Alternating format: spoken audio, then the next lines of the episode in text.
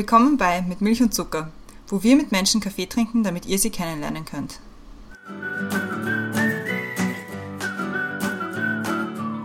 Moin, mein Name ist Sascha Matzen und bevor es mit der aktuellen Folge mit Milch und Zucker losgeht, darf ich auf etwas aufmerksam machen.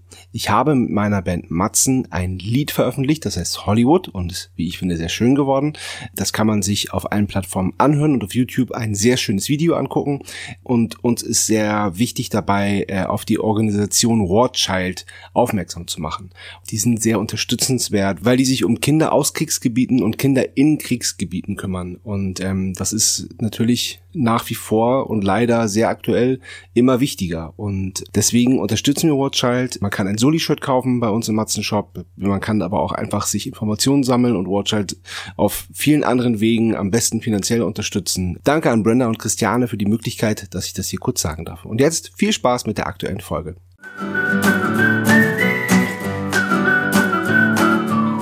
Willkommen zurück bei Mit Milch und Zucker. Neue Woche, neue Folge. Mein Name ist Christiane und im Zoom-Fenster neben mir ist wie immer die Brenda. Hallo. Hallo. Corona-negativ diesmal. Ja, herzlichen Glückwunsch. Dankeschön. zu, zum negativen Test. Im Zoom-Fenster unter uns ist unsere heutige Gästin, die, so wie ich, auch noch nie Corona hatte. Und zwar ist das heute die Julia. Hallo. Hallo, hi. Wir, wir gehören einer raren Spezies an, glaube ich. Vielleicht wird ja. man irgendwann an uns Untersuchungen durchführen, aber mal schauen. ich stelle dich mal den äh, Hörerinnen und Hörern vor, damit sie auch wissen, mit wem sie es heute zu tun haben. Dein Name mhm. ist Julia, wie schon erwähnt. Und ich werde das jetzt in so, in so zwei, zwei Richtungen vorstellen, weil wir haben das auch so ein bisschen in zwei Richtungen aufgeteilt, ähm, dein Thema. Ich fange mal mit der ersten an. Und zwar ist das Richtung Quantenphysik. Das hast du nämlich studiert, was ich schon mal ziemlich cool finde. Hört man nicht so oft, aber hört sich auf jeden Fall mega spannend an. Und hast dann auch äh, Postgraduate eine Ausbildung gemacht zur Wissens Wissenschaftskommunikatorin, was ich auch sehr cool finde. Warst dann auch zum Thema Quantenkryptographie in der Projektkoordination tätig, hast Wissenschaftskommunikation und internationale Pressearbeit im AIT, also Austrian Institute of Technology gemacht, warst Social Media Strategin, Beraterin und Online-PR-Expertin, warst zuletzt im Zentrum für Mikrobiologie und Umweltwissenschaften, CMESS, sind lauter Wörter, die nicht so leicht von der Zunge rollen. Aber jetzt ja. kommen wir zum, zur zweiten Richtung, ähm, die ich ein bisschen besser. Warte, du hast noch kann. was vergessen. Habe ich noch was vergessen? Ich arbeite in der Österreichischen Gesellschaft für Umwelt und Technik in der Öffentlichkeitsarbeit. Aber ich gehe jetzt mal zur zweiten Richtung rüber und zwar ist es dann der Tanz. Tanz ist so ein bisschen deine zweite Richtung. Du hast angefangen mit Flamenco-Tanzen und Cajon spielen. Das ist diese Box, wo man drauf sitzt und also. Ja, genau. Mhm. Genau. Sehr cool. Hast davor Street Dance gemacht und unterrichtest auch seit 2008 regelmäßig Flamenco-Tanz. Ja. Und bist auch Mitglied der Kaffeegang, wie auch schon die Kathi, die vor zwei Wochen bei uns war, und die Brenda, die jede Woche bei uns ist. ja, das bin ich. Offizielles Mitglied, wie auch immer man das wird, aber ja. Bevor ich jetzt das Thema vorstelle, muss ich schon ein Shoutout machen an Gangs, weil also die Kaffeegang hat wirklich tolle Menschen, so wie dich, irgendwie in mein Leben gebracht und uns zusammengebracht. Und das ist doch was ganz Tolles. Deswegen bildet Banden. Gangs, wie ja. immer sie nennen wollt. Aber ich stelle jetzt mal das Thema vor, und zwar von Quantenphysik zu Flamenco und zurück, vom Mut auszubrechen und neue Wege zu gehen. Wie wir bereits in der Vorstellung gehört haben, besteht ein Leben aus vielen Passionen. Quantenphysik, Flamenco, Kunst, Musik und Öffentlichkeitsarbeit passt irgendwie nicht in eine klassische Biografie. Man könnte jetzt sagen, ja, jeder Mensch hat Hobbys abseits von Studium und Beruf, aber du hast dich entschieden, deine Wege öfters zu ändern. Vielleicht auch mal die steinigere Abzweigung zu nehmen. Wir wollen heute mit dir darüber sprechen, wie es zu diesen Weggabelungen geko gekommen ist, wie schwer die Entscheidungen gefallen sind, in andere Richtungen zu gehen, ob du es wieder tun würdest und ob Quantenphysik und Flamenco einander bereichern können. Wir fangen wie immer an mit den Questions to go und die Christiane hat die erste. Bist du bereit? Ich bin bereit. Sehr gut. Film oder Serie? Film. Ausschlafen oder früh aufstehen? Ich schlafe gern bis sieben aus und stehe dann um acht auf, weil ich noch eine Stunde im Bett herumdösen muss. Ich empfinde das mittlerweile als Ausschlafen. Wahrscheinlich ist es früh aufstehen, ich habe keine Ahnung. Inspiration hole ich mir durch? Ich hole mir Inspiration durch Dinge, die ich finde auf der Straße. Ich finde oft ganz lustige Sachen wie Buchstaben, Zahlen, Wörter, irgendwelche Zettel mit irgendwas drauf. Das inspiriert mich. Ich ähm, hole mir Inspiration von Menschen, Freundinnen und Freunden und von Ausstellungen und Kunst, solche Dinge. Als Kind wollte ich werden. Ich erinnere mich dran, dass ich eigentlich Opernsängerin werden wollte, aber da war ich sehr jung bei diesem Wunsch. Ich weiß nicht genau wieso. Ich ähm, singe wahnsinnig gern und nicht gut, glaube ich. Ähm, Opernsängerin und dann wollte ich irgendwann Fotografin werden. Wurde beides nicht, aber okay. Was ist der beste Ratschlag, den du je bekommen hast? Nimm dir Zeit und hör auf dich. Ich habe den äh, erst vor kurzem begonnen zu befolgen. Womit kann man dir eine Freude bereiten? Indem man ehrlich zu mir ist, äh, sein Herz öffnet, mir Zeit verbringt und ähm, mir neue Dinge zeigt. Wenn du ein Video haben könntest von einer Situation deiner Wahl aus deinem Leben, welche wäre es? Ich hätte gerne ein Video von meiner Kindheit oder irgendwelchen Szenen äh, mit meinen Freundinnen und Freunden aus der Volksschule zum Beispiel. Wir hatten äh, jemanden, der Vater von einer meiner besten Freundinnen, der hat immer gefilmt und immer fotografiert. Der war sozusagen unser Haus- und Hof-Dokumenteur. Äh, das war halt damals noch auf so Super 8 und ihm wurden die Filme gestohlen. Nein. Und jetzt ist da nichts über und es ist irgendwie ein bisschen bitter. Und wir haben es natürlich damals gehasst, diese Filmerei, weil er oft gesagt hat, nein, ihr müsst das nochmal machen und äh, nochmal in den Pool reinspringen oder nochmal durch dieses Bild laufen und so. Das haben wir alle wahnsinnig gehasst. Aber irgendwas davon würde ich schon ganz gern sehen. Abschalten kann ich am besten bei? Beim Spazierengehen, beim Podcast hören und bei Sport und Tanzen. Welches Lied darf auf keiner Playlist fehlen? Ja, also da habe ich mich auch vorbereitet. und ich bin drauf gekommen, äh, ich, ich, es ist nicht ein Lied, es ist wie so eine kleine Playliste, die auf keiner Play Playliste fehlen darf, weil, und ich glaube, das spiegelt ganz schön auch mein, meinen breiten Fächer wieder, weil ich habe es runtergebrochen. Im Flamenco zum Beispiel gibt es einen Gitarristen, den ich sehr mag, den Vicente Amigo. Von dem darf keinesfalls ein Lied fehlen. Meine Lieblingslieder sind äh, Mensache von ihm und dann gibt es ein Lied, wo er eine Sängerin begleitet und das heißt Tradante la Vera Larga, ist völlig egal, ist nicht so wichtig, aber bei dem Lied merkt man ganz gut, was ihn ausmacht. Er ist so, seine, sein Gitarrenspiel ist so weich und präzise natürlich, aber er lässt auch ganz viel Raum. Es ist wirklich total schön. Und ich mag den Klang von seinem Gitarrenspiel sehr gern. Dann ist in dieser Playliste, die nirgends fehlen darf, auch Numa von Tool. Das ist ein Lied mit einem wahnsinnigen Takt. Vor allem fasziniert mich das Schlagzeugspiel von Danny Carey.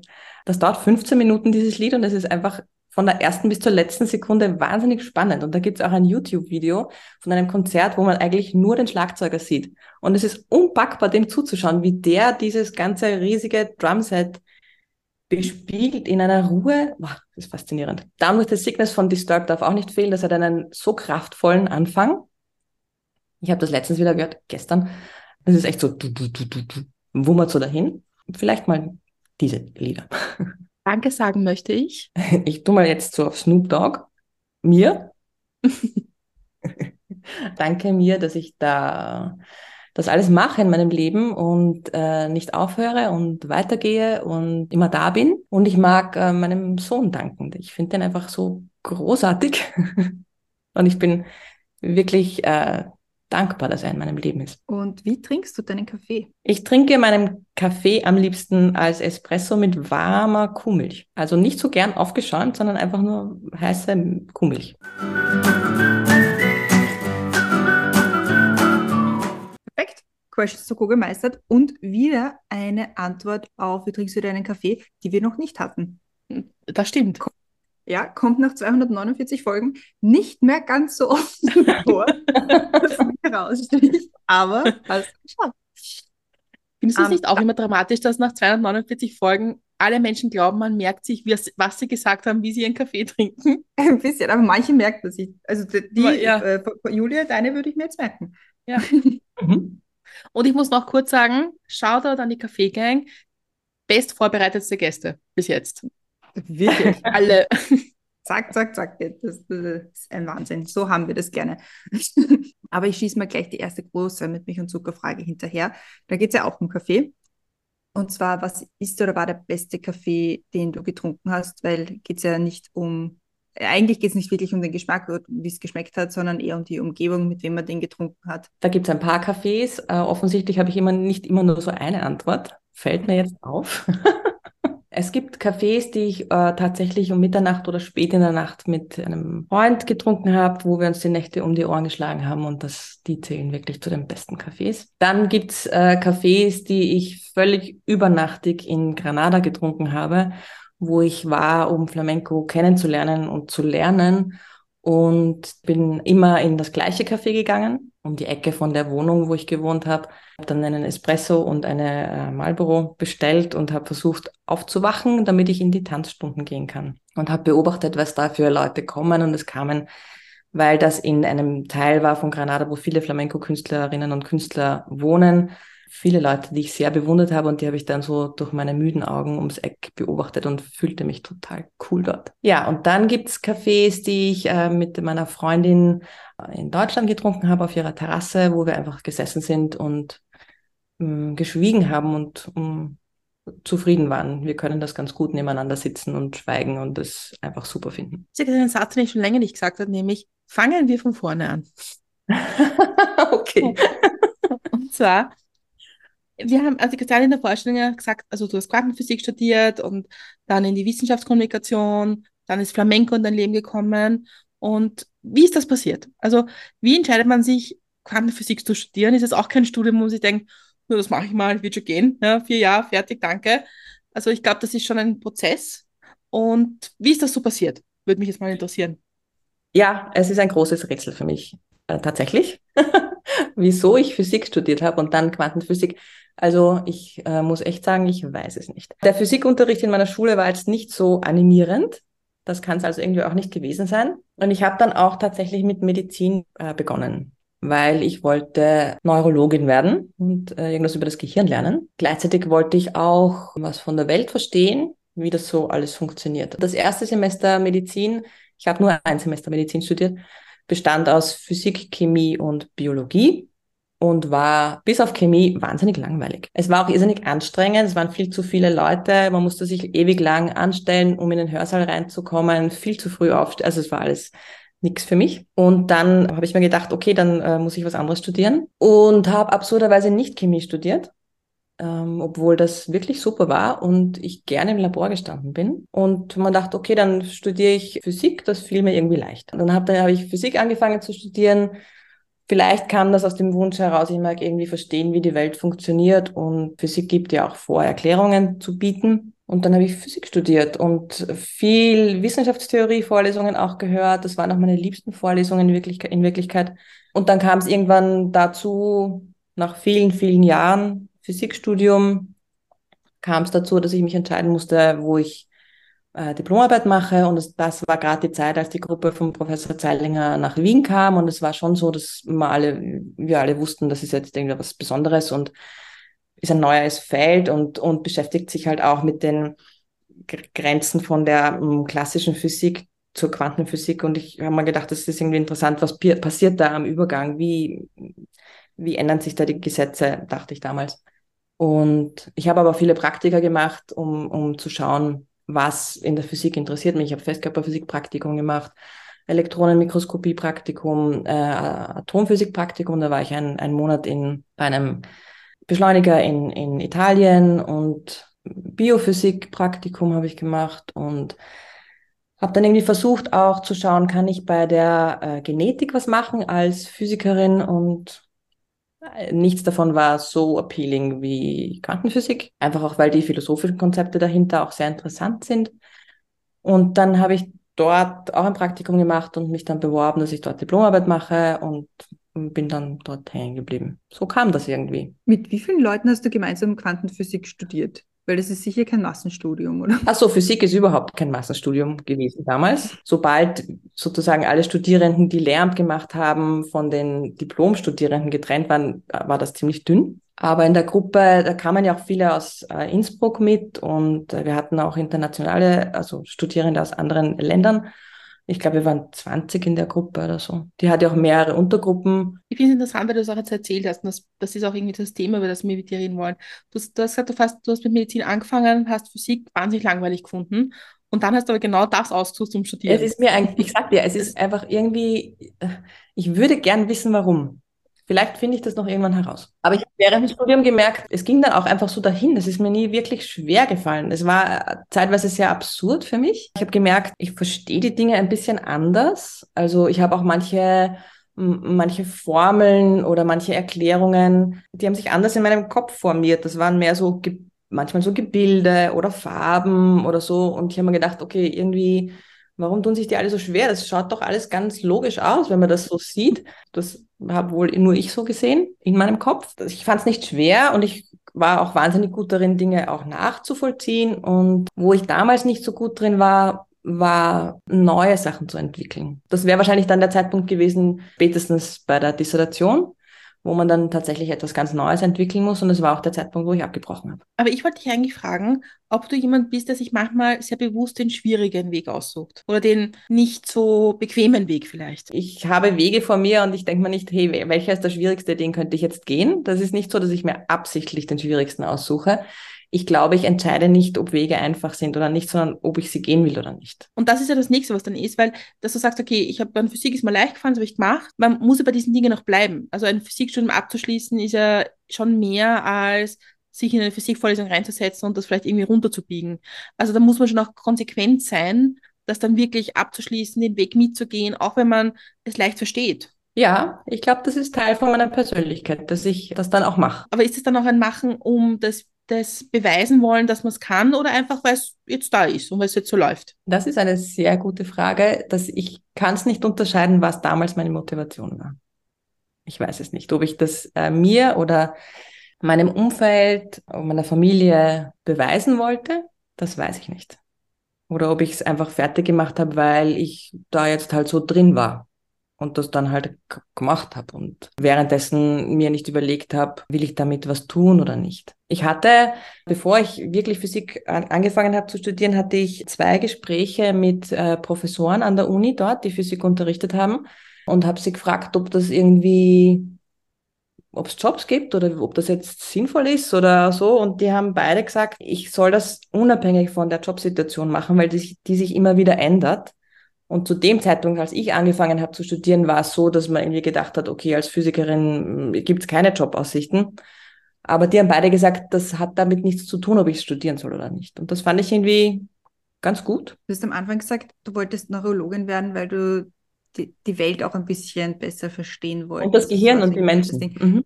Und genau. Wenn du jetzt so zurückblickst auf den, auf den, auf den Berufsweg oder Studien, auch Studienweg, würdest du sagen, das hat geklappt? Ah, nein. Mit dem Physikstudium versteht man Menschen gar nicht. Es geht nicht um Menschen. Und ich habe auch erkannt, damit man Physik machen kann, braucht man ja, also die Sprache der Physik ist ja die Mathematik und die Beschreibung, was man da macht, ist mathematisch und man muss auch in vielen Bereichen alles ziemlich runterbrechen und ein Modell entwickeln, das man dann irgendwie auch noch handeln kann und verstehen kann und dann irgendwie extrapolieren auf von drei auf vier Teilchen oder was auch immer. Also ist das auch mit dem Weltverstehen, je nachdem, wie groß man die Welt sieht, ein bisschen problematisch mit der Physik. Also sie ist natürlich eine, die Grundlage, aber die Welt versteht man nicht und Menschen auch nicht. Also, hm. Und das war auch manchmal so ein bisschen schwierig für mich dann im Laufe der Diplomarbeit, vor allem auch wenn es um Quantenkryptographie ging, was ich nach der Diplomarbeit mehr gemacht habe. Ähm, also die Verschlüsselung von Informationen durch Quantenphysik erzeugte Schlüssel. Da war schon auch oft das Thema, okay, ich meine, wir, wir damals war die Grundlagenforschung dazu im Gange, äh, aber es war klar, wer das alles verwenden würde. Ja, es ist eine Hochsicherheitstechnologie und ähm, klar sind Geheimdienste interessiert oder Kreditkartenfirmen oder Banken oder andere große Unternehmen, die viel Geld schützen wollen. In Wirklichkeit ist es das. Und diese Diskussionen fanden nicht statt und das fand ich sehr schade. Ich bin, in meiner Erinnerung war das, ist das so, ich bin sehr oft angeeckt mit dem Wunsch darüber auch zu reden, was wir da eigentlich tun und wo das hinführen könnte. Weil dann war auch so, okay, wir machen ja nur Grundlagenforschung und das ist eine wichtige Forschung. Das stimmt, aber ich finde und ich fand auch damals, dass man sich ein bisschen Gedanken machen muss darüber, in welche Richtung das gehen kann. Es gab nur einen Professor an der Uni, der gesagt hat, der hat wirklich den Wunsch ausgesprochen, egal was ihr macht, macht es nie für das Militär. Und das fand ich sehr interessant, dass der so Stellung bezogen hat. Ja, untypisch für viele Professoren eigentlich. Ja, ja. Also ich versuche es ein bisschen nachzuvollziehen. Und du hast eben gesagt, du wolltest irgendwie die Menschen verstehen. Aber ich glaube, wenn man richtig jetzt so in der Physik die Welt in Zahlen runterbricht, macht der Mensch überhaupt keine Logik. Also null nämlich. Es geht nicht um den Menschen. Und die, meine Frage geht dahin, ob dann der Weg in den Tanz vielleicht und, und, und die Bewegung und das Gefühle ausdrücken durch Bewegung und Musik, ob das dann nicht der Ausweg war, den Menschen doch wieder einzubeziehen in die Welt der Zahlen. Es ist, war nicht so linear, wie du das beschreibst. Also der Tanz war immer. Habe ich mir fast gedacht. Ja. mein Tanz und mein Ausdruck war immer parallel dazu. Mein ganzes Leben schon. Ich habe ja als Kind in der Schule hatten wir schon eine Gang, eine Stepptanzgang. Stepptanz gelernt, da kam, da kam immer eine, eine Lehrerin einmal in der Woche zu uns und äh, wir waren so eine kleine Gruppe und haben das irgendwie gemacht und auch immer Theater gespielt. Und dann habe ich neben der Schule auch immer Jazzdance getanzt. Das war damals ja natürlich total modern, Jazzdance. Und dann neben dem Studium am USI Sportinstitut Wien, da gibt's ja super Kurse, habe ich halt alles Mögliche gemacht. Und dann auch Flamenco. Also es war immer parallel. Das war nicht so, hey, Moment, Physik ist komisch, ich suche was anderes, sondern das war immer Teil von mir. Absurderweise finde ich jetzt, das nie als Berufsweg verfolgt. Hätte auch so sein können eigentlich. Hat voll Sinn gemacht. Hm. Aber wie kommt man zu Flamenco? Ist jetzt nicht so ein klassischer, klassischer Tanz, den man so in Österreich so beim Elmer mitbekommt. ich war tatsächlich auch beim Elmer. ja. Das war jetzt ein guter Zufall. Mit einem aus der Parallelklasse und das war so cool. Wir haben so gut miteinander getanzt und hatten sonst keine Gemeinsamkeit. Wir haben kaum miteinander geredet, aber super getanzt. Ah, schön. Also Flamenco. Eine Freundin von mir hat auch Usi-Kurse gemacht und sie hat dann zu mir gesagt, das war gerade meine Street-Dance-Zeit, hat gesagt, sie möchte mal was Dramatisches kennenlernen, ob ich da mitkomme in so einen Flamenco-Kurs. Gesagt, ja, sicher. Mach mal. Und dann bin ich da mitgegangen und die äh, Gerda Lagita hat unterrichtet. Das ist eine Wiener Flamenco-Tänzerin. War sozusagen mein Einstieg in den Flamenco-Tanz. Und ich war in ihren Stunden und habe gemerkt, hey, das fällt mir leicht. Das mag ich. Das liegt mir gut. Weil man macht mit Flamenco auch Musik. Sehr, also man tanzt. Es ist ein Körpertanz, aber die Tänzerin oder der Tänzer hat ja äh, Schuhe an, die genagelt sind. Und ein, ein Teil vom Flamenco-Tanz ist auch ein perkussiver Fußteil. Also das ist auch Musik.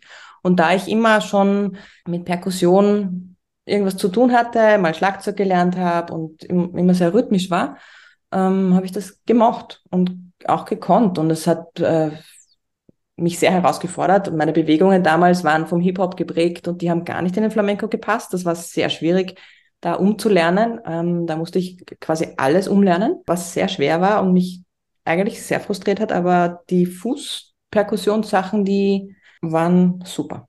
Und dann bin ich beim Flamenco geblieben und habe, ähm, so wie ich dann offensichtlich bin, das dann gleich sehr extrem betrieben. Was heißt sehr extrem? Naja, nach einem Semester USI habe ich entschieden, ich muss jetzt dann mal das in Spanien lernen und schauen, wie, wie ja, dann bin ich weil es ja viele Uniferien gibt, bin ich in vielen Uniferien nach Granada gefahren, in eine Schule, Carmen de las Cuevas heißt die Schule, und habe zunächst mal einen Sprachkurs dort gemacht und dann auch Flamenco-Kurse und ich war echt in einem Jahr, glaube ich, fünf oder sechs Mal dort. Immer, immer am gleichen Ort und dann mit verschiedenen Lehrern und Lehrern ge ge gelernt. Und eben, weil ich auch wissen wollte, wie das Flamenco-Leben dort so ist, war ich halt in den Sprachstunden, in den Tanzstunden und in den Bars unterwegs und dann im Kaffeehaus in der Früh. Bedingt das einander für ein bisschen, dass man die Sprache gut lernt, dass man in den Bars am Abend ist? Ja, nein, ich wollte eigentlich, und das war, es ist ja auch irgendwie äh, skurril, dass da nie was passiert ist, weil dieser ähm, unter Anführungszeichen wirklich großen, dicken Anführungszeichen, der unter Anführungszeichen echte Flamenco in Granada in einem bestimmten Stadtviertel ist, wo die Gitanos äh, leben und äh, am Abend ihre Konzerte haben und danach in Bars gehen und dann fängt eigentlich der unter Anführungszeichen, mehr Anführungszeichen, echte Flamenco an und sie tanzen dort und singen dort und das wollte ich alles einfach sehen und erleben und mh, hm, schauen, was da passiert. Und ich meine, ich habe das sehr extrem betrieben, weil nach drei Jahren war ich fertig damit. Also ich war erschöpft und ich habe auch nur noch Flamenco-Musik gehört, weil die ist auch ziemlich kompliziert. Dieses ganze Flamenco-Genre ist so komplex und es gibt so unterschiedliche Takte, die nichts mit unseren hier zu tun haben. Ja, ich habe das einfach Tag und Nacht gehört und gelernt und gelebt und dann habe ich mir irgendwie gedacht, aus.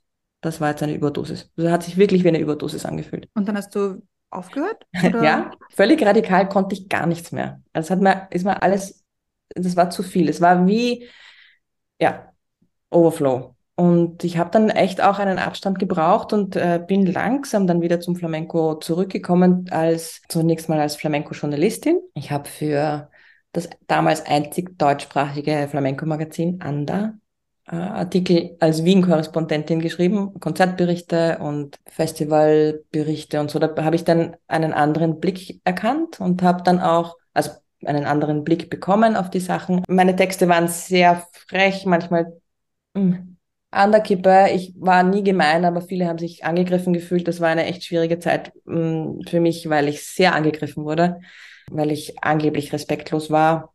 Ich fand das nie, aber das ist eine sehr sensible Welt. Darf ich eine Verständnisfrage stellen?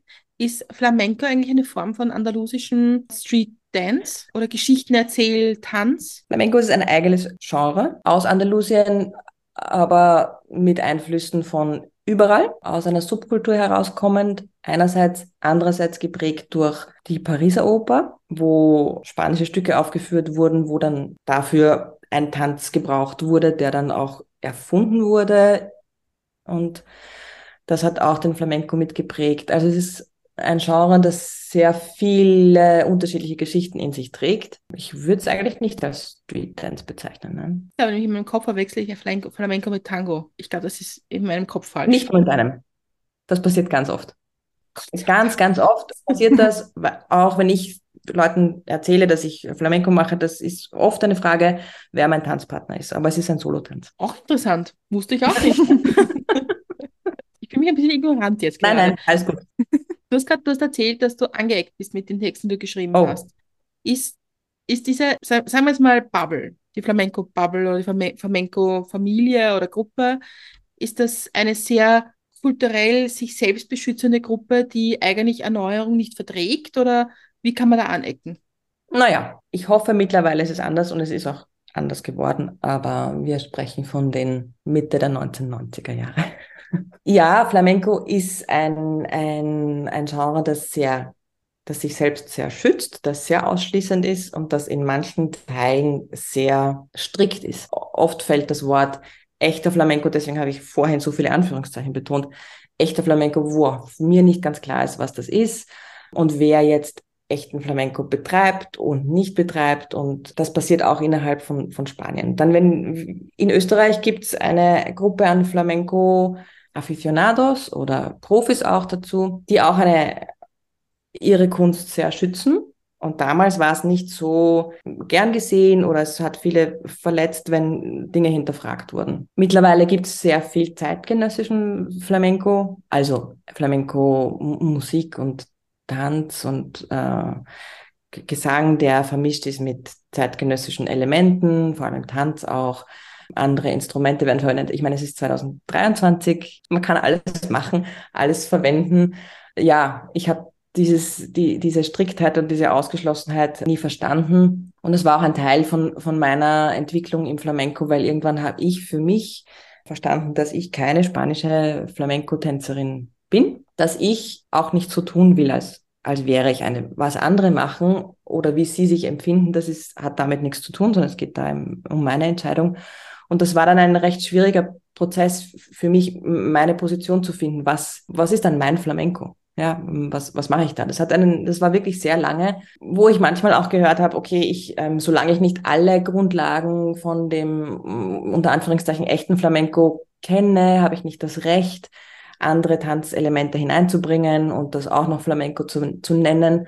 Und dann habe ich mir gedacht, ich habe in meinem ganzen Leben nie die die Möglichkeit, alles Traditionelle kennenzulernen. So lange lebe ich nicht. Und wenn ich dann 97 bin, darf ich dann erst anfangen, was anderes hineinzubringen? Oder, oder das fand ich alles extrem absurd und wollte ich nicht so haben für mich. Und dann habe ich äh, tatsächlich auch den Kontakt zu vielen abbrechen müssen, weil ähm, das für mich unangenehm war, mich da dauernd zu konfrontieren damit. Und dann gab es zum Glück in, in Spanien dann ein, ein Festival, Flamenco Empirico hieß das, wo es genau darum ging, neue Strömungen oder andere Strömungen oder andere Blickweisen auf den Flamenco zu präsentieren. Und das war dann mein Platz. Ich stelle jetzt gleich mal die zweite mit Milch und Zucker Frage, nachdem wir dir kaum Fragen bisher gestellt haben. das ist immer ein bisschen ein Scherz am Rande.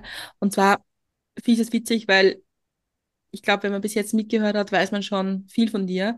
Aber was glaubst du, kann man von dir lernen? Was man von mir lernen kann, ist, ja, was kann ich von mir lernen eigentlich? Da zu sein und das Herz zu öffnen. Das ist das, was mich auch in der Kunst antreibt. Also das, da steckt überall so viel von mir drinnen, wie bei allen Künstlerinnen und Künstlern das wohl ist. Und ich bin auch ein Mensch, ich spüre sehr viel und mittlerweile kann ich das, was ich spüre, auch benennen und einordnen und ich gebe äh, Menschen den Raum und die Sicherheit, dass sie sich öffnen können, weil ich mich auch öffne und Menschen können mit mir auch echt sein. Das kann man von mir lernen. Und dann ganz banal kann man von mir Flamenco-Tanz lernen und Rhythmus.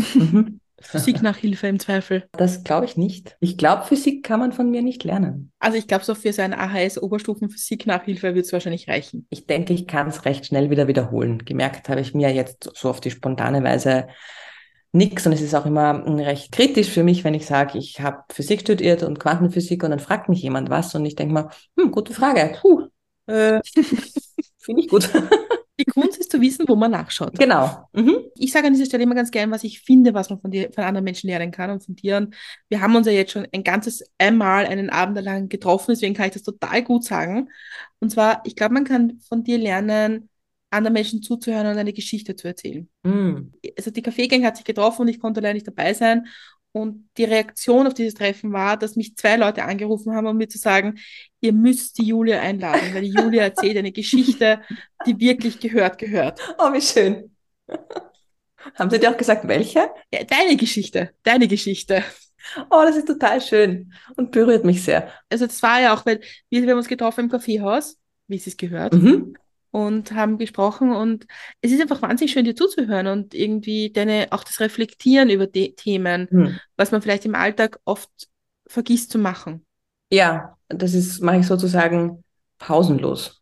Das ist ein bisschen anstrengend, aber so bin ich halt. Ich habe gestern eine Freundin getroffen, die habe ich seit zwei Jahren nicht mehr gesehen. Das war ein bisschen erschreckend, weil wir uns so lange nicht gesehen haben. Und zufällig waren wir ähnlich angezogen gestern. Das war echt entzückend.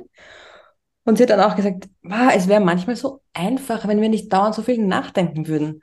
Das stimmt, es ist schon wahnsinnig anstrengend, auch sich selber dauernd zu, zu hinterfragen oder Zusammenhänge verstehen zu wollen oder verstehen zu wollen, woher das jetzt kommt, das eigene Verhalten, dieses Gefühl und so. Es ist wahnsinnig anstrengend, aber das macht uns aus und das macht mich total aus. Und was ich ähm, lerne äh, und immer besser kann, ist tatsächlich zuzuhören das ohne gleich meine Sachen hinein zu interpretieren oder einfach nur active listening. Gar nicht so einfach. Wir haben jetzt schon established, man kann von dir Flamenco tanzen lernen. Ja. du hast aber auch gesagt, dass, also einerseits ist dir schon einmal zu viel geworden mit Flamenco, mhm. dass dann einfach irgendwann gereicht hat und gesagt hast, na, das passt jetzt einmal, danke.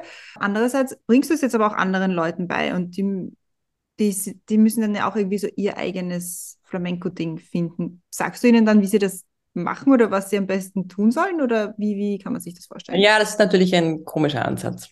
Also, das hast du völlig recht. Und äh, lustigerweise, haha, bin ich wieder in dem Zustand, wo ich gerade nicht Flamenco tanze. Und auch gerade nicht unterrichte. Im Herbst werde ich wieder unterrichten. Diese Pause war total notwendig und bin sehr zufrieden, dass, die, dass ich die gemacht habe und mache. Also die Leute, die zu mir gekommen sind, die wollen einfach Flamenco lernen. Und das kann ich ihnen ja auch nicht absprechen. Ich kann nicht sagen, ihr kommt zu mir in den Unterricht, aber hehe, no. das geht nicht. Es ist, ich würde nicht ja. immer wieder zum Flamenco zurückkommen oder wäre nicht immer zurückgekommen, wenn es dann nicht auch wirklich gute Elemente gibt gäbe im Flamenco. Was, was die bei mir lernen konnten, ist einerseits, wie so eine Choreografie aufgebaut ist, weil es gibt Regeln, es gibt Elemente, die sich wiederholen, die sich nicht wiederholen. Es gibt unterschiedlichste Elemente in einer Choreografie. Und da es ein Genre ist, gibt es unterschiedliche Segmente.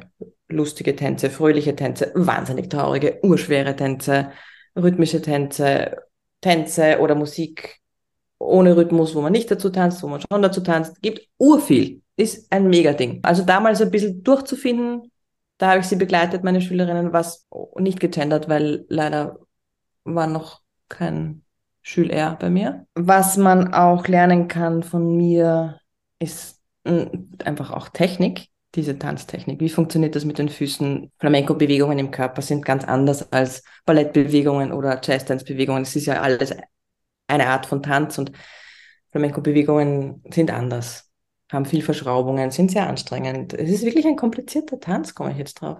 Naja, das und ich habe äh, wirklich coole Choreografien mit meinen Schülerinnen gemacht. Da, haben, da hat man dann schon ein bisschen gemerkt, dass ich hm, so nicht immer nur traditionelle Elemente beigebracht habe, sondern auch Dinge, die äh, von mir kommen. Also ich meine, wir leben hier in, ich lebe in Wien. Es gibt Einflüsse, die einfach mein, in mein Leben gekommen sind.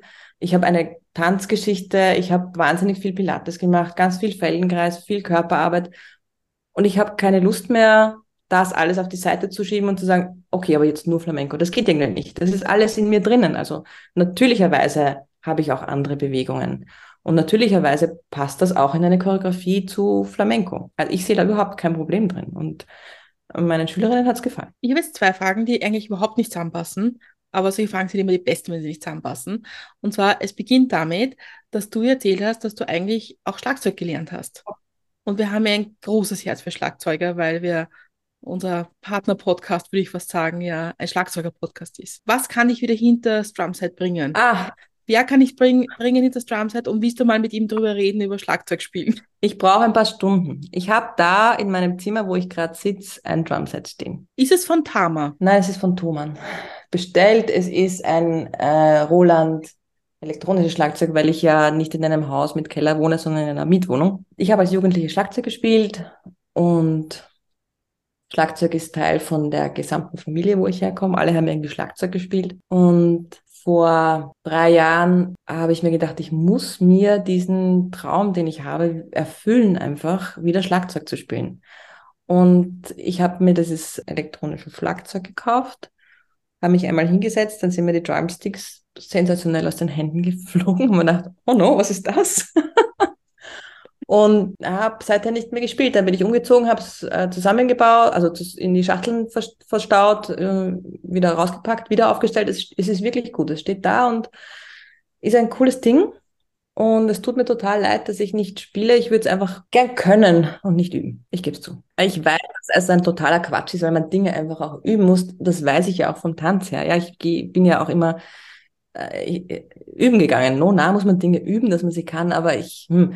und die Lieder, die ich mir anhöre, die haben einfach so komplizierte Schlagzeugmuster. Das sind keine Übungslieder. Und, die, und alle anderen Lieder, die zum Üben sind, langweilen, langweilen mich wahnsinnig. Die kann ich nicht mal hören, wo ich mir dann denke, da sollte ich jetzt dazu spielen. Nein, geht nicht. Was ich bräuchte, ist ein paar Unterrichtsstunden und dass sich jemand mit mir hinsetzt und vielleicht mir ein paar Heavy Metal Sachen runterbricht, so dass ich das üben kann. Da reden wir nachher drüber. Ja. Wir haben Verbindungen. Oh, cool. Und meine zweite Frage, die nämlich gar nicht dazu passt, mhm. ist, es setzt sich zusammen aus zwei Fragen. das, zwar, das, das eine ist, du hast gesagt, du hast bis jetzt leider keine Schüler gehabt und auf der anderen Seite hast du mit deinem Sohn gesprochen. Mhm. Wäre das nicht ein dankbarer Flamenco-Schüler? Nein. Weil du das nicht willst oder weil es er nicht will? Also es stand nie zur Debatte und ich glaube nicht, dass gut wäre, wenn ich seine Lehrerin wäre. Ist es auch dein Sohn so, dass er sagt, Mama, bitte kannst du eine andere Musik aufdrehen, dieses Flamenco-Ding kann ich nicht mehr hören oder, oder nicht? Ja, ja. Also ich höre das auch nicht zu Hause. Ich höre es auch nicht offiziell. uh, ja, ja, klar, natürlich. Und also ich, äh, manchmal tanze ich zu Hause, weil ich mich halt auch nicht, wenn tatsächlich mal Musik läuft, dann kann ich mich halt nicht zurückhalten und eine Zeit lang fand er das irgendwie normalerweise wie jedes Kind auch peinlich. Und das ist voll in Ordnung. Also muss überhaupt nichts. Und Flamenco-Musik ist manchmal auch wirklich schwierig und nervig und na, muss überhaupt nichts gut finden, was ich gut finde. Ich möchte noch mal kurz bei diesem äh, Frauenanteil einhaken, mhm. weil du eben gesagt hast, du hast mhm. eigentlich nur Schülerinnen gehabt, noch keine Schüler. Wenn man jetzt aber sich anschaut, Naturwissenschaften, Physik, Quantenphysik, wie schaut da der Frauenanteil aus? Also gleicht sich das dann insgesamt aus? Oder? Christiane hat die, die magische Frage der Quoten gelöst. Ja, also wie das jetzt ist, weiß ich nicht. Ich muss echt sagen, ich bin da, ich bin raus. aus, dem, aus der Quantenphysik. Ist noch eine gute Geschichte und vielleicht komme ich irgendwann wieder darauf zurück, weil es ist ja schon spannend. Aber kaum war während dem Studium waren die Lehramtsstudentinnen weg, waren wir als Frauen, weiß nicht, zu dritt, zu viert in dem Jahrgang. Es waren wirklich überschaubar wenige leider. Und da es ja auch wirklich sehr lange her ist, muss ich sagen, und gerade dieses ganze Gendern angefangen hat, an der Uni auch damals, äh, war das dann schon auch oft so, dass bei Übungen schon gesagt wurde, wer von den Studenten mag jetzt diese Übung machen? Und ich habe mir gedacht, hey, was? Ich meine, ich, aber bin eine Studentin. Hm? Also es war alles ganz neu und das war komisch als Frau. Ich glaube, ich habe das ein bisschen überkompensiert, weil ich hatte dann zeitlang lilane Haare an der Uni in der Physik und auch so immer so silberne Kleider und silberne Hosen. Also hm, ich, ich glaube, ich war dann extra sichtbar. Wie das jetzt ist, ich glaube, es ist nicht wahnsinnig viel anders. Äh, es gibt nicht viele Professorinnen. Beim Tanz, beim Flamenco oder Flamenco-Genre an sich ist es so, dass es wenige Musikerinnen gibt, also wenige Gitarristinnen, sehr wenige leider. Viele Sängerinnen und noch mehr Sänger. Und bei, beim Tanz ist es ein bisschen mehr Tänzerinnen als Tänzer. Viel mehr Schülerinnen, weibliche, als Schüler überall. Und das ist, glaube ich, bei vielen Tanzarten so. Also die gibt einen wahnsinnigen Pool an, an Innen. Und dann werden aber nicht viel mehr Frauen steigen dann auf. Ich habe keine Zahlen, ich habe ein Gefühl dafür. Eine Geschichte, die man niemals hört. Genau. ich stelle mal die dritte große Milch- und Zuckerfrage. Und zwar ist das, was bringt dich zum Lachen? Ich habe einen wahnsinnig kindlichen Humor. Irgendwelche komischen Kinderwitze bringen mich zum Lachen. Mich bringen auch lustige Tiervideos zum Lachen. Und das ist jetzt mir alles gleich ein bisschen peinlich, wenn ich das sage. Nach dem Quantenphysik und Flamenco, talala. Ähm, ich muss gerade irgendwas Intellektuelles auch noch finden. Habe ich nicht. Und wo ich am leichtesten und lockersten lachen kann, ist beim Kartenspielen mit meinen Tanten und Onkels, weil die einfach absurd lustig sind. Wie kann man sich das vorstellen? Kartenspiel mit Tanten und Onkeln? Naja, also diese Familie ist eine äh, Spielfamilie und wir sind viele und es gibt viele Familientreffs und dann wird dann immer gespielt. Alles. Schnapsen, Tarot kann ich nicht, spiele ich nicht. Schwarze Kotz, Jolly, alles Mögliche. Ja, ich weiß auch nicht genau, die kommentieren alles immer. Und die anderen, manchmal trinken die auch und werden dann irgendwie noch absurder. Weiß nicht, das ist einfach total lustig. Und viele, es ist immer gleich, aber immer die gleichen Charaktere regen sich über immer das Gleiche auf, aber es ist wie, also es passiert immer das Gleiche und es ist immer lustig. Ich weiß auch nicht genau, wie ein Film, der zurückgespult wird. Kannst du gut über dich selbst lachen? Oh ja, ja, ja. Ich amüsiere mich köstlich über mich. Ja, weil ich manchmal auch recht tollpatschig bin oder Sachen vergesse und irgendwo hinlege oder irgendwas Absurdes passiert. Und was ich, ähm, was mein Gehirn oder ich, wir gehören gehören ja zusammen, auch oft macht, ist, dass ich auch bei Tweets oder so, dass ich, dass ich Wörter tausche und andere, andere Sachen lese. Habe natürlich jetzt kein Beispiel vorbereitet, aber dann ergibt das überhaupt keinen Sinn, dieser Tweet, aber dann in irgendeiner skurrilen anderen Logik dann wieder schon und darüber amüsiere ich mich köstlich, bis ich draufkomme, ich habe einfach was Falsches gelesen. Ah, das sind so meine Momente. ja, wirklich. also das mag ich ganz gern und ich mag auch, ich mag es auch ganz gern, die Logiken, die so existieren, ein bisschen umzudrehen. Einfach nur so verquer zu denken und ich habe echt einen Spaß damit. Hast du gemeint, Flamenco kann größtenteils sehr, ist sehr, sehr kompliziert mhm. und auch schwer und es gibt auch, auch sehr traurige, traurige Flamenco-Tänze. Gibt es auch lustige Flamenco-Tänze? Ja, ja, so wie du es gesagt hast, man dachte, das ist die Urwerbung jetzt gerade. kompliziert und schwer, traurig, ja, ja, gibt's. Also es gibt Tänze, die man bei Festen tanzt oder die lustig sind und leicht und Spaß machen und animieren und ja, ja, gibt's auch. Du hast ja gesagt, du bist eigentlich aus dem Hip-Hop gekommen. Ist das noch, ist das, ist das jetzt wieder mehr da oder ist das einfach schon ganz weg? Ich finde es nach wie vor wahnsinnig cool. Schau es urgern an. Letztes Jahr war ich auch mit meinem Sohn bei der Dance Battle von Impulstanz als Zuschauerin und es war einfach, ich finde das nach wie vor einfach großartig und extrem super. Ich tanze es jetzt nicht selber aktiv. Wenn du so viel getanzt hast und auch so Flamenco gelernt hast von der Pike auf, also wirklich von Null und so, hat sich manchmal über deine eigenen Füße aufgehauen. Wäre jetzt eine schöne Geschichte, aber nein. Was halt schon passiert ist, ist, weil diese Flamenco-Schuhe äh, eine harte Sohle haben und genagelt sind und es ist mir schon zweimal passiert, dass ich immer auf meine eigenen Zehen getrampelt bin und das tut urweh. Also das tut so weh. Ja, das ist schon passiert. Wir kommen jetzt schon ein bisschen so Full Circle. Jetzt sind wir schon da so, jetzt sind wir schon in einer Stunde gut drinnen. Ja, schade, es ist gerade so schön. Ja, voll, aber die, ich bin noch nicht fertig. Ich, da kommt okay. eine Frage, die ist auch diesmal okay. nur versucht, in nicht in zwei Fragen geteilt zu, zu stellen. Und zwar, wir haben von Anfang, am Anfang darüber gesprochen, dass du Physik studiert hast, weil du auch die Menschen verstehen wolltest. Und dann war das Tanzen und die Bewegung und Kunst, was ja auch viel mit Emotionen, Emotionen verstehen zu tun hat. Hast du irgendwie das Gefühl, dass du es irgendwie gefunden hast in einer der zwei Richtungen? Oder, oder tut sich für dich eine neue Welt auf, du sagst, hm, vielleicht, vielleicht gehe ich mal in die Richtung und schaue, ob ich da die Menschen und mich und meine Umwelt verstehe oder die Logik dahinter verstehe. Ich antworte gleich drauf, sobald ich deine Antwort gefunden habe. Aber weißt du, was mir gerade eingefallen ist?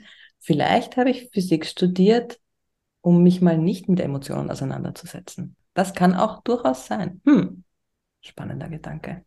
Danke dir. Also ich habe begonnen, mich immer mehr zu verstehen. Mein Leben hat sich in den letzten drei Jahren sehr verändert. Ich habe mich von dem Vater meines Kindes, wir haben uns scheiden lassen und haben aber einen Weg gefunden, wie wir gemeinsam noch Eltern bleiben, was trotzdem ein, eine große Veränderung war und allen sehr viel Kraft und Geduld abverlangt hat. Das hat sich verändert. Ich bin im Jahr 2020, wo auch die ersten paar Lockdowns waren, bin ich zweimal umgezogen, habe zwei Jobs, zwei Jobwechsel gehabt. Also es war alles urviel. So, dass es letztes Jahr, dass ich dann einfach mit, dass mir die Luft ausgegangen ist und ich mal eine Notbremse einziehen musste. Und das dazu geführt, dass ich nochmal alles neu anschauen konnte und musste. Also es ist ja nicht so, ich durfte, sondern ich, es ging nicht anders. Dadurch habe ich viel kennengelernt. letztendlich war es das, wo ich mich gut kennenlernen konnte oder angefangen habe, mich kennenzulernen und das bedeutet auch die Menschen rund um mich herum, weil ähm, ich bin ja nicht allein auf der Welt, Überraschung. Und jetzt weiß ich gar nicht, was passiert. Es ist tatsächlich so. Ich, äh, es ist, ich finde mich gerade und finde gerade meinen Platz und fühle mich gerade so richtig zurecht in dem Ganzen, dass vieles neu ist und ich sehr neugierig bin, was passiert. Und ich merke auch, dass Dinge passieren. Ich lerne auch neue Menschen kennen und bin in einem Podcast eingeladen. Wie cool ist das eigentlich?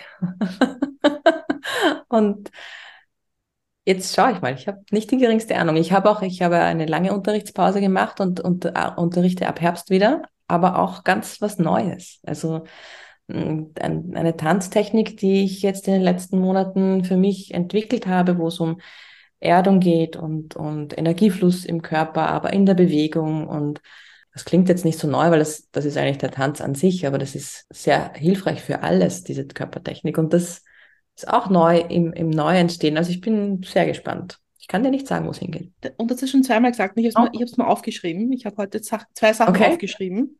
Auch neu. Und zwar, du hast zweimal schon gesagt, bei unserer Unterhaltung haben wir gedacht, ja sicher, machen wir. Ist das deine, deine Sichtweise auf das Leben? Sagen, probiere ich aus, mache ich und ziehst durch? Oder ist das, ist das nur in gewissen Situationen? Ich glaube, da gehen ein bisschen so die Außen- und die Innensicht auseinander, weil wenn ich so auf mein Leben schaue und mit euch rede, dann ist das ein wesentliches, ein wesentliches Element. Ich mache ich mach die Dinge. Ja, und ich ermutig und mache das und ich, ich spüre was und ich folge dem irgendwie. Gleichzeitig reißt es mich dann oft, und mir denke, uh, was machst du jetzt dann schon wieder? hey Julia, warte ein bisschen. Also zum Beispiel, wenn ich jetzt Tanja jetzt sagen würde, hey Jule, wir hätten da einen Tanzkurs für traditionelle Volkstanz in Oberbayern. Und sagen, komm, machen wir das. Würdest du es machen? Würdest du sagen, klar, bin ich dabei, probiere ich? Du würdest sagen, nein? In diesem Fall würde ich sagen, mm, nein. ich, das ist Teil von dem, was ich auch gelernt habe, nicht sofort Ja zu sagen, sondern zumindest zu sagen, ich überlege ein bisschen das ist auch Teil von dem Neu. Aber ja, es stimmt, ich bin mutig und mache Dinge auch. Und überrasche mich auch oft selbst, wo ich da jetzt gelandet bin, weil meine Intuition mir gesagt hat, das ist gut und ich offensichtlich eine gute Intuition habe und das dann mache. Weil wir jetzt schon so in die hm? Zukunft hm? denken, stelle ich dir die letzte mit Milch und Zucker Frage. Und zwar reisen wir gemeinsam fünf Jahre in die Zukunft.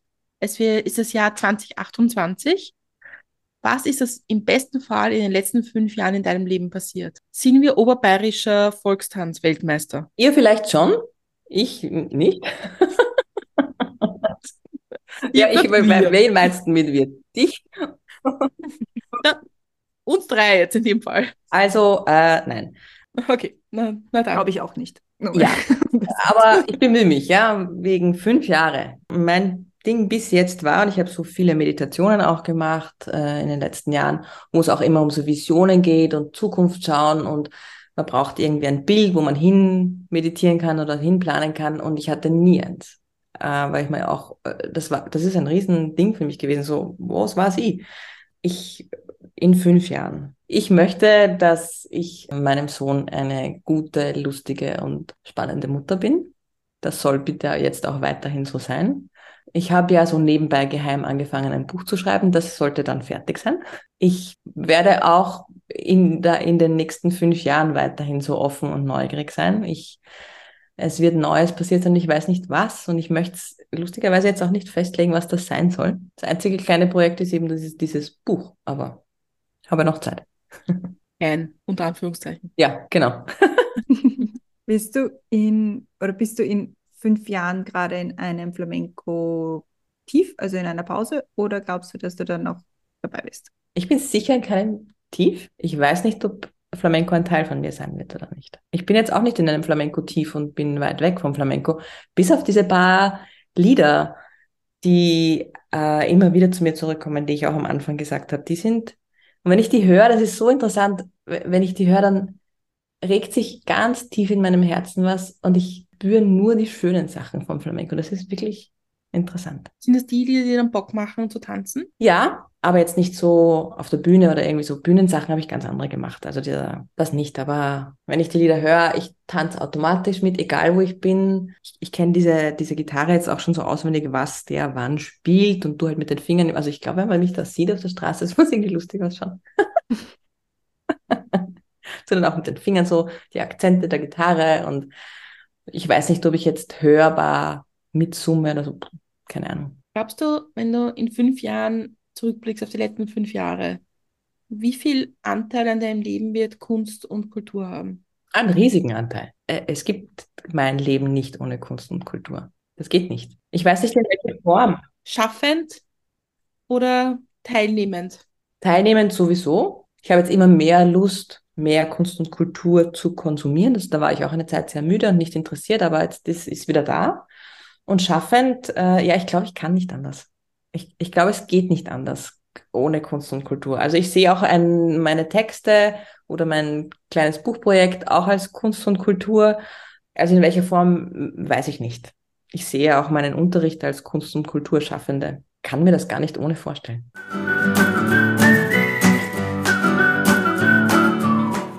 Glaube, damit sind wir für heute am Ende angelangt. Vielen, vielen Dank, dass du da warst. Wir haben, ich habe ja schon angekündigt im Vorgespräch noch die berühmt-berüchtigte, gibt es noch etwas, was du den Hörerinnen und Hörern gerne noch mitgeben möchtest? Frage. Ja, gerne. Es gibt Anfang Oktober ein Flamenco-Festival in Wien und ich bin eingeladen worden, zu einem der Stücke eine Physical Introduction zu geben. Und das finde ich ein dermaßen spannendes Konzept. Ich bin richtig aufgeregt, weil eine Physical Introduction zu einem Tanzstück ist, dass man den Leuten, die, die, die kommen, ein paar Dinge aus diesem Stück näher bringt, körperlich näher. Das ist wie eine Tanzstunde, die ein paar essentielle Elemente von dem Stück haben wird, die, die man dann sieht. Und das ist so eine unmittelbare, direkte Art, etwas zu vermitteln. Ich bin total äh, begeistert und aufgeregt und urdankbar, dass ich das machen kann. Ich habe das zweimal bei einem Festival als Teilnehmende mitgemacht und mit diesen ganzen eigenen Bewegungserfahrungen dann im Publikum zu sitzen und ein Stück anzuschauen und, zu spüren, dass man da irgendwie schon eine körperliche Ahnung hat, worum es geht, das ist extrem toll.